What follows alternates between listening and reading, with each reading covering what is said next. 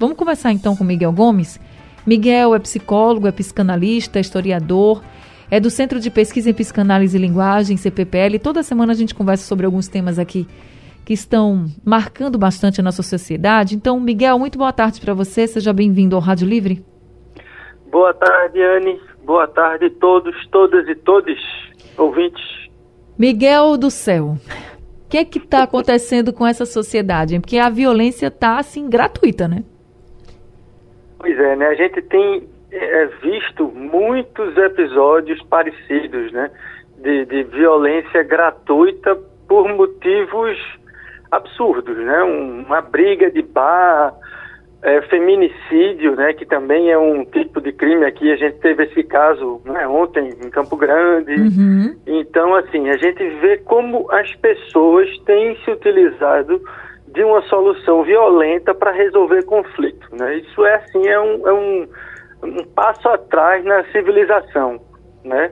E é claro que esse tipo de situação sempre aconteceu, né? desde que eu me entendo por gente, que você vê briga em bar, que você vê crime entre pessoas que se conhecem.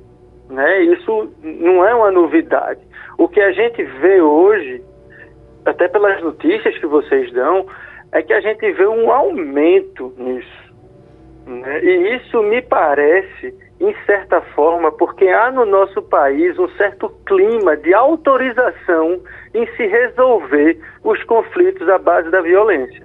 Então, eu acho que há uma, uma um, um, um clima social né, perverso, horrível, de como se a violência fosse um caminho para resolução de conflitos e não mais o, o, diálogo, não mais a evitação, né? Então, um, uma discussão num bar, ela pode ser encerrada se uma das partes simplesmente parar, levantar e for embora, né? Se você vai querer tirar satisfação, bater boca, ainda que de forma alguma justifique que outra pessoa use uma arma e, e queira bater, é, você acaba gerando um, um, uma situação de, de tensão. Então, assim, a minha vida inteira que eu frequentei certos lugares, eu via que tinha um mínimo risco de alguma confusão, para dar um exemplo pessoal, eu me afasto. Uhum. Eu evito. Eu não tenho para que bater boca e querer, sabe, ganhar no grito com alguém. Porque pode acontecer isso. Alguém está armado e num momento de destemperança puxa a arma e atira. E isso sim tem se tornado mais frequente no nosso país, porque a gente tem um aumento no número de armas circulantes da população. É como se tudo pudesse ser resolvido agora na bala, né? Assim, com a liberação de armas, a facilidade do acesso às armas já era algo que os especialistas diziam lá atrás, né, Miguel? Que a gente poderia Sim. sofrer com isso mesmo, né? As pessoas tendo mais armas. A gente está falando aqui de dois casos. Um caso de um PM e policiais eles têm direito às armas, mas claro que em trabalho, né, gente? Pelo amor Isso. de Deus. E também a gente está falando de uma briga generalizada num, num show de uma dupla sertaneja. E você também acredita que essa liberação ao acesso, essa facilitação ao acesso de armas, é um dos motivos ou o motivo preponderante para tudo isso?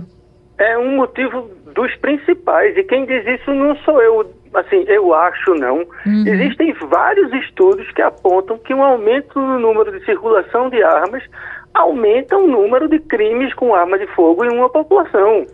Então isso é um problema no Brasil hoje, não só. Você pega os próprios Estados Unidos, que é um dos países que os armamentistas do Brasil dizem como, ah, mas nos Estados Unidos tem muito mais arma e não tem o índice de crime que a gente tem aqui eles estão começando a pensar em regular o número de armas, porque lá tem tido muito tipo. Assim, pode ter menos do que aqui, mas aumentou.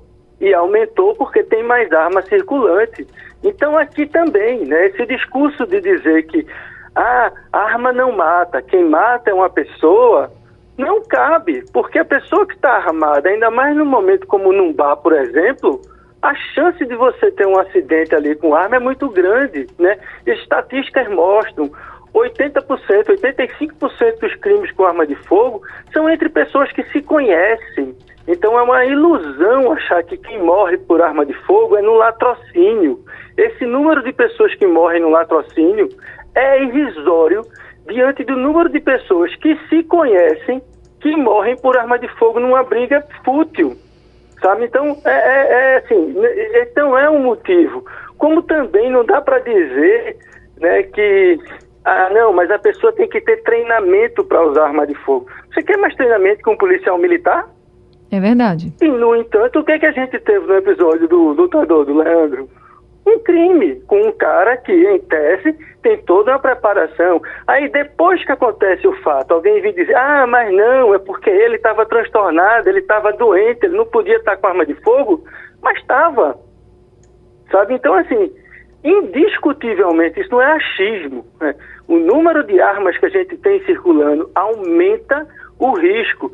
E com um discurso que a gente tem na nossa sociedade de violência, inclusive na política, a gente conversou sobre isso recentemente naquele caso de Foz do Iguaçu, a gente é, tem esse acirramento de que os conflitos vão ser resolvidos na bala. Então isso é um grande problema que a gente tem vivido hoje em dia. É, eu acho que as pessoas precisam se conscientizar mais e que conversar, e conversando a gente resolve tudo. A gente gosta tanto de conversar nas redes sociais, né? Conversar, ver o que, é que o povo está fazendo. Então vamos conversar também na vida real, porque só assim a gente resolve os nossos conflitos e não acabamos com tantas famílias, né? tanta gente morrendo numa violência gratuita, quando tudo poderia ser resolvido numa simples conversa. Miguel, muito obrigada por conversar com a gente aqui e vamos sempre trazer esse diálogo, porque diálogo é o que a gente mais precisa hoje, hoje em dia, viu? Muito Isso. obrigada. Diálogo é fundamental, conversar é fundamental, inclusive haver divergência é fundamental. Agora a gente não pode resolver isso na bala, na briga. É isso, Miguel Gomes, muito boa tarde, até semana que vem. A gente acabou de conversar com Miguel Gomes, ele que é psicólogo, é psicanalista, é historiador também e é sócio do Centro de Pesquisa em Psicanálise e Linguagem, CPPL.